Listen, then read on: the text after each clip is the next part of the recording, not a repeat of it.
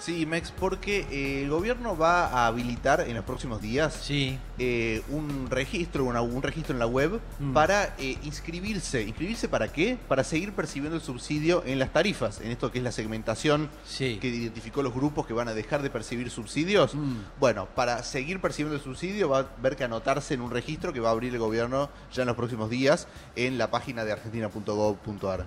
Bien, justamente para hablar de esto y de otros temas más, tenemos en línea a Victoria Tolosa Paz, diputada nacional por el Frente de Todos. Buenos días, señorita Victoria, ¿cómo está? ¿Qué tal? Buen día, Mex. Buen día, Matías. ¿Cómo están ustedes?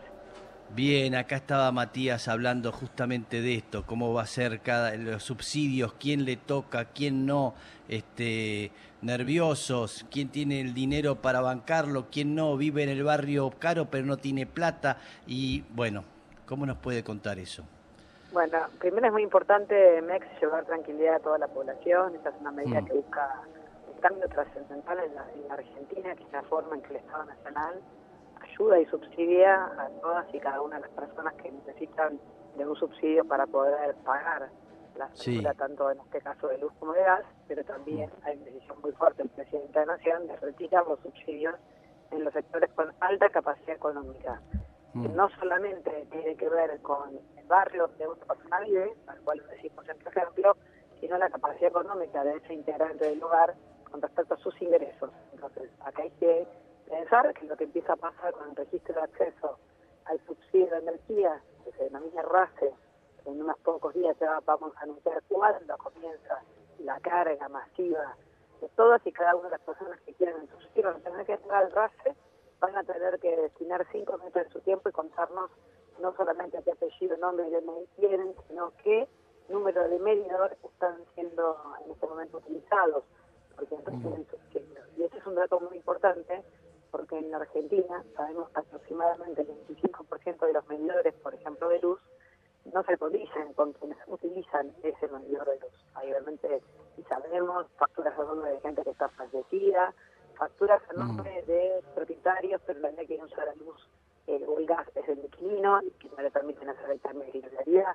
Con esta cantidad de, de irregularidades en la forma de reparación hacen que lo primero que hemos pensado es que se abre una categoría diferente al titular de la energía o del gas y es la categoría del usuario, quien usa el gas en el domicilio, quien usa la electricidad, es quien le solicita al Estado la- el acompañamiento del subsidio. ¿Para qué? Para que la factura de ese medidor empiece a venir con la cobertura del subsidio y deje de tener el subsidio en los Mm. más de, entendemos, 550 mil hogares que eh, eh, no es necesario que el Estado esté llevando ese dinero porque hay gran capacidad económica para solventar la factura.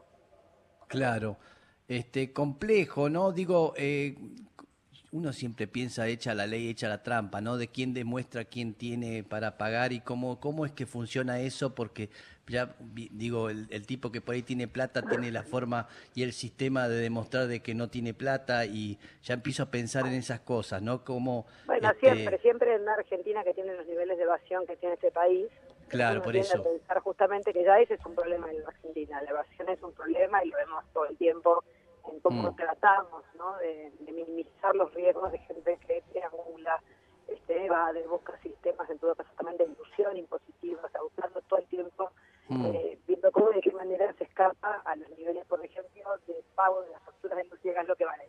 Ahora, lo cierto Bien. es que Mex hay una declaración jurada que se firma y le estás entregando al Estado Nacional la potestad de que el Ah. Estado, con su gran potencia de información, cruce las bases de datos para determinar si esa persona tiene este, algún tipo de ingreso, ya sea en razón de dependencia, como autónomo, como tributista. También puede ser una persona que no tenga ingresos, pero tenga lo que se llama atributos patrimoniales que dan cuenta de una capacidad económica para poder afrontar la gas que vale. Pensemos que en la Argentina toda esa, esa cantidad también de personas normalmente consumen obviamente servicios de telefonía móvil, consumen servicios de internet, consumen, no quiere seguir destinando dinero innecesariamente a sectores que tienen ingresos, que tienen capacidad económica, que tienen altos consumos de mm. tarjetas de crédito, que tienen un montón de, claro. tributos mm. que, entendemos tienen que, primero que vamos a dar la posibilidad de que todo el mundo entre y declare. Ahora, mm. también tienen que saber que hay en la primera pantalla, brevemente, lo que se llama mecanismo de exclusión. Usted tiene un ingreso por más de 348 mil pesos, o no. En su hogar, eh, a nombre suyo hay más de tres propiedades, hay más de tres locomotores con menos de cinco años, son todos mecanismos también de exclusión. Si nos quieren mentir, obviamente el Estado cuenta con bases de información sobre la actividad de los inmuebles, los automotores, bueno, Mm. todas las políticas de transferencia de este último tiempo, tanto como son el IFE, el refuerzo de ingresos, eh, son todas políticas que se hacen obviamente ejecutando información para que todo Bien. que se nota luego sostiene el refuerzo, ¿no? Que por ejemplo Mm. hablábamos con Fernanda Roberta. Claro. El último refuerzo de ingresos se anotaron 12 millones y medio de personas buscándolo. Era un ingreso de 18 mil pesos que daba el gobierno todo aquel que no tenía empleo formal en blanco. Bien. Pero solamente a 7 millones y medio le correspondían, porque el resto tenía tributos, autos, Claro. propiedades. Bueno, no tenían claro. ingresos en blanco, pero tenían una capacidad económica patrimonial que daba cuenta de que Claro. algo tenían para vivir, ¿no? Bien, está claro que no es tan fácil entonces. Este, estamos hablando con la diputada Victoria Tolosa Paz. El señor Mauset tiene una pregunta para hacerle. Sí, Victoria. ¿cómo va? Eh, hubo muchas discusiones, digo, en todo este tiempo entre el secretario de Energía Eléctrica y los distintos funcionarios de Economía. Esta es una medida, todo este conjunto de medidas, la segmentación y todo el procedimiento, que tiene eh, consenso dentro del frente de todos o sigue siendo conflictiva? Bueno, en principio el secretario de Energía acaba de firmar anoche, estimo porque en la mañana salió publicado en la Boletín Oficial, la redacción de la reglamentación que se firmara hace casi 15 días, en donde no solamente se aprobaba la segmentación de los subsidios para la tarifa de energía, tanto de gas como de luz, y hoy apareció firmada por Sergio Martínez toda la implementación de ese decreto, dándole, por supuesto, autoridad a las distintas subsecretarías de energía en lo que hace justamente a la creación del RACE, al mantenimiento de esa información, al entrecruzamiento de datos, a la firma de convenios de todas las provincias que tienen distintas distribuidoras, a los entes reguladores de energía.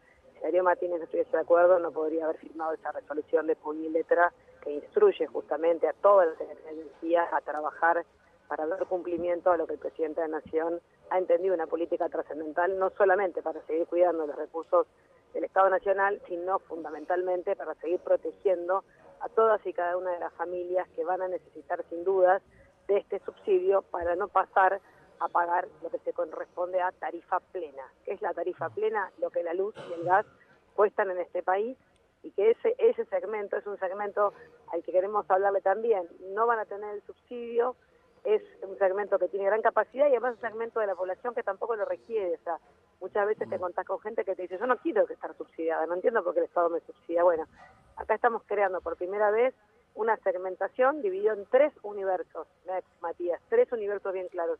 Los No. que tienen capacidad económica van a tarifa plena, el resto de los medidores de luz y de gas que corresponden a ciudadanos y ciudadanas se dividen en dos segmentos, los segmentos medios y los bajos. Los bajos tienen un apoyo más grande, más contundente en lo que es el subsidio y los medios un apoyo menor, de menor cuantía para obviamente tener, vamos al caso concreto, la audiencia pública había aprobado dos aumentos para esos sectores, los más bajos hasta el 21% y los medios hasta el 42%, que ya rigieron durante este año 2022, por ende, a partir de este cuadro de subsidios, lo único que va a pasar es que se van a seguir teniendo el mismo nivel de facturación, por supuesto con la estacionalidad. ¿Esto qué quiere decir? Que si usan más el gas, van a tener un aumento de gas, no por el, por el monto, por el precio, sino por el consumo. Estamos justo en un, en un mes, junio y julio, en un, semestre, en un bimestre de mucho consumo, ya sea de energía, porque oscurece temprano, como también de utilización del gas por las temperaturas que tiene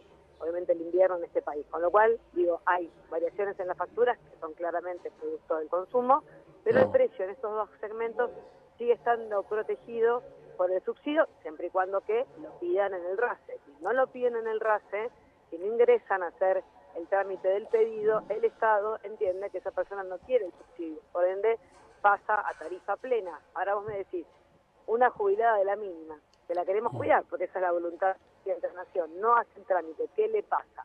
Bueno, va a haber campañas de difusión durante todo el mes de julio para que algún vecino, algún nieto, alguien le ayude cinco minutos a ingresar a la página.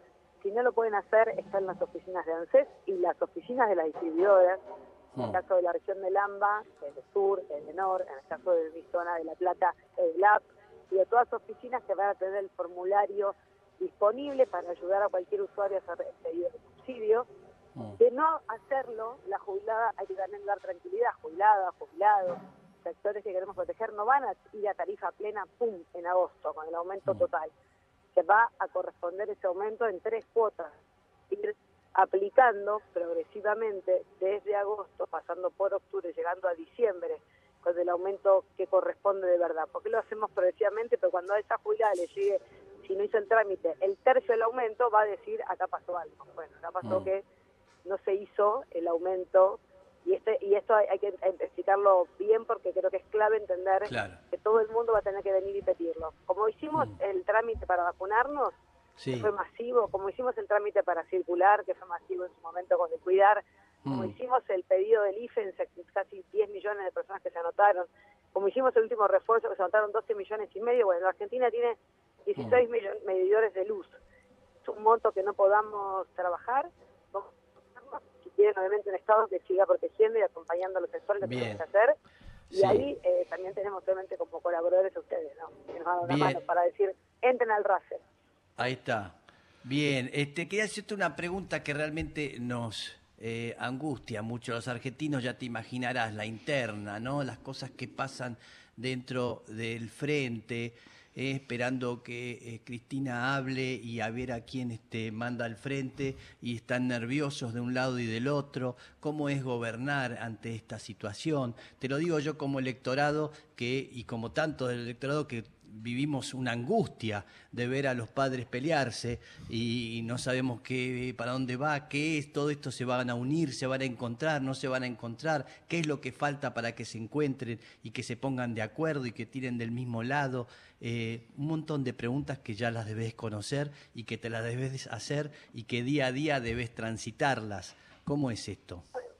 No, las transito entendiendo que somos un frente político que tiene una heterogeneidad diferencias en las herramientas que pensamos hay que utilizar para construir la Argentina que, queremos, que es una Argentina productiva, una Argentina que no para de crecer hace exactamente 15 meses en la situación de crear empleo formal, una Argentina que tuvo un gran crecimiento el año pasado, 10,3 del PBI, y que este primer este trimestre, semestre vamos a estar rondando los 7 los, los seis puntos. Pero más allá de eso, a vos en lo, en lo personal. Eso lo veo, entonces digo, esa, es la parte que me motiva a pensar que más mm. allá de las diferencias que están claras, que han sido expuestas, que son expuestas todo el tiempo eh, públicamente, bueno, yo creo que nosotros, yo soy legisladora nacional y tengo una agenda propia que es la que llevamos adelante con el frente de todos, con un bloque mm. compacto.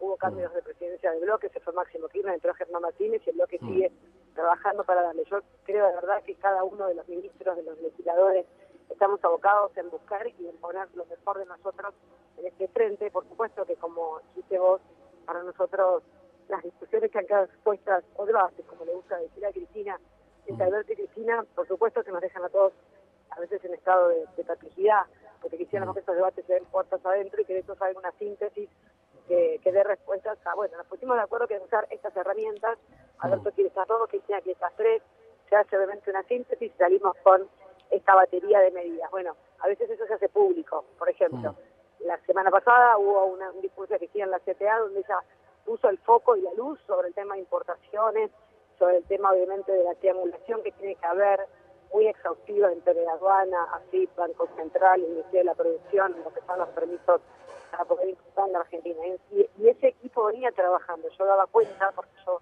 trabajo mucho en el sector industrial, sabía que estaban preparando las resoluciones, obviamente, para empezar.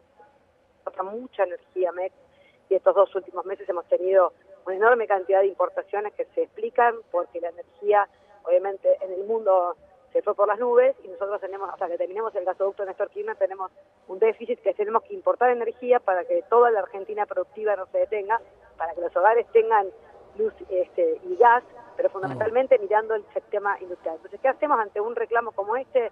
Bueno, inmediatamente se trabaja para que podamos atender parte quizás de la mirada crítica de Cristina a esto que mm. venía pasando, pero al mismo tiempo había un equipo que estaba este, diagramando este mm. tipo de resoluciones. Ayer se conoció las modificaciones para más de 20.000 pymes MEX. Pero lo que digo mm. es modificaciones que permiten que, al revés de lo que dicen los medios, nosotros liberamos las importaciones para los sectores productivos, insumos y materia prima que entran en un, sistema de producción, tienen obviamente la posibilidad de tener más 15 de la importación del año pasado, que esto no regía de manera automática, Hmm. y a las grandes empresas obviamente les pedimos que busquen ese financiamiento afuera. No hay previsión de importación, lo que hay es cuidar el dólar oficial, que además tiene una diferencia con la brecha cambiaria tremenda, que hace que obviamente lo que no queremos es financiar la timba, ¿no? La timba de vengo al central, busco dólares a 127, me doy vuelta y lo Claro, entiendo. eso es lo que entiendo. queremos evitar. Y esto que lo dijo Cristina, sí. o lo dice Alberto, Mm. nos que en todo caso, a nosotros como, como parte del frente de todos, dejarnos Mm. en favor de que las cosas se tienen que hacer, ¿no? De Claro. esta manera. Ayer hubo una resolución en ese sentido, hoy tenemos otra que apunta a la segmentación de tarifa, pero yo confío, Mex, Matías, este frente, si toma decisiones pensando permanentemente en cómo mejoramos el crecimiento, la redistribución, la mejora de los salarios y obviamente la inversión pública, construcción de un Estado eficiente que no este, despilfarre en sectores que no tienen, obviamente, que no tienen necesidad. Siempre digo lo mismo, hay sectores con alta capacidad contributiva que les llega una y de gas subsidiada por el Estado que es menor que la Mm. compañera que tiene que comprar tres garrafas en la matanza porque ni siquiera Claro. tiene red, ¿no? Yo digo, ¿cómo construimos una Argentina más justa? Bueno, siendo también parte de un Estado Claro. eficiente que se anime a hacer cosas difíciles como es obviamente cambiar este, un esquema de subsidios que está instalado en, nuestra, en nuestro país hace mucho tiempo y que creemos que le hace daño al país invertir 60 mil millones de pesos, de los cuales así sea el 10% o el 15% en quien no lo necesita, Bien. restringe como Estado redistribuir en, en aquellos que sí lo necesitan. Bien. Eh, Victoria, gracias por esta plática. Por favor, Eh, por favor, un beso enorme, Mex, que tengan muy buen día. Vos. Buen día, buen día, sí, estuve estupenda, como siempre, Victoria Tolosa Paz. Eh, bien, está- estamos hablando con la diputada nacional por el Frente de Todos,